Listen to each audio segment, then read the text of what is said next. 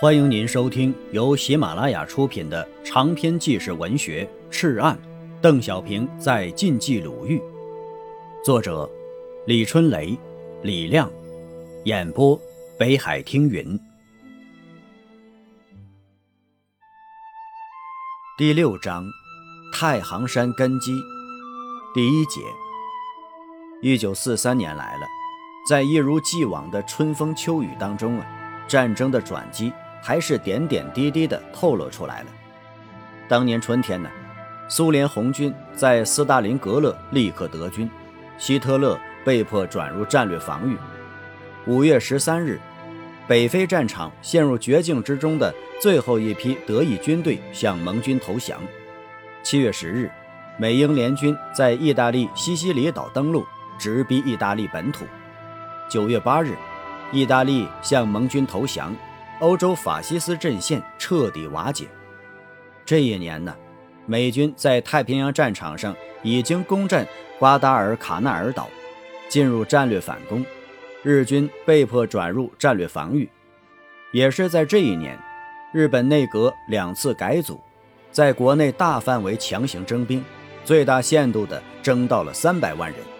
日本经济衰退，人心动摇，政局动荡，军队气势低落。中国正在苦苦地等待着，太行山也在苦苦地支撑着。一九四二年五月大扫荡后，日军华北方面军总司令冈村宁次大将的军事生涯达到了顶点。为了彻底荡平以太行山为中心的刘邓抗日军队，他亲自主编了一本书《扫荡决堤共军根据地的参考》，供内部军官掌握。详细的分析了八路军各方面的特点。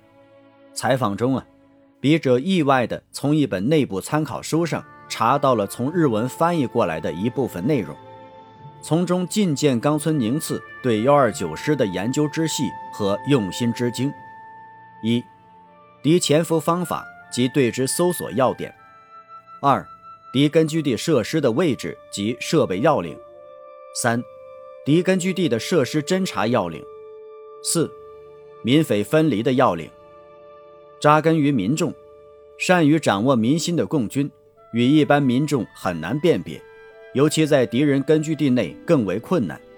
现将以前实行的比较有效的方法手段介绍如下：第一点，长期有规律的生活是不易改掉的，因此，突然或连续使之操练军队的各种动作，就能区别出是否军人。例如，第一条，集合民众，连续进行立正、稍息动作，或在讲话和休息时出其不意地发出口令，根据其瞬间的反应便可辨认。第二条，凡是听到别人讲话，就马上起立或有站立习惯的人，不是党员就是士兵。第三条，早上突然吹起共军的起床号，根据其反应可以识破。第二点，实行身体检查，根据肌肉发达状况可以辨别。党员的肌肉是平均发达的，而士兵则肩上有扛枪的茧子，脚上也有茧子。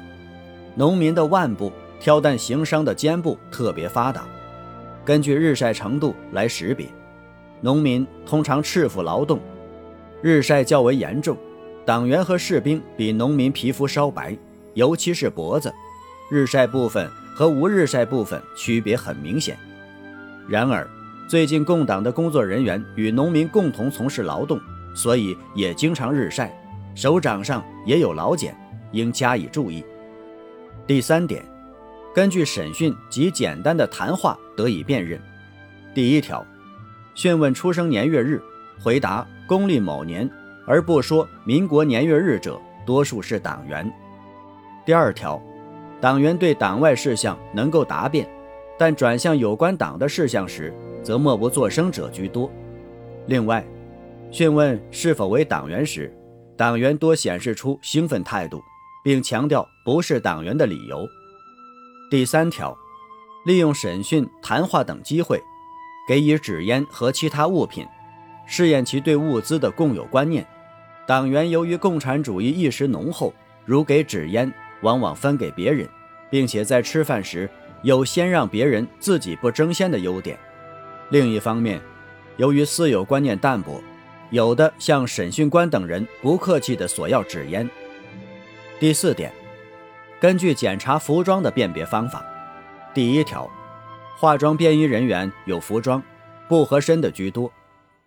第二条，衣服上脏的地方与一般群众不同，另外，衣服上往往沾有不是当地的土。第三条，被服一般为上等品，并且清洁，衣襟上的纽盼较多。第五点，根据携带物品的辨别方法，第一条，仅靠良民证是不可完全相信的，特别是在敌占区内，敌人平时都有所准备，有良民证的反而多是可疑的。可用放大镜检查其指纹，中国人一般不关心指纹的重要性，故借此可以辨明。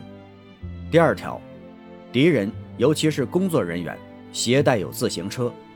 第三条，一般携带金钱较多，另外还携带人丹、牙粉等。以上是冈村宁次所写的那本书中的部分内容。一九四三年三月，日军华北方面军再发一道训令：食盐、火柴、煤油、布匹、棉花、西药、硫磺、纸张、油墨等二十三种物品为禁运品。严禁以各种途径进入非治安区，此类商业活动一律停止，违者以通匪罪论处。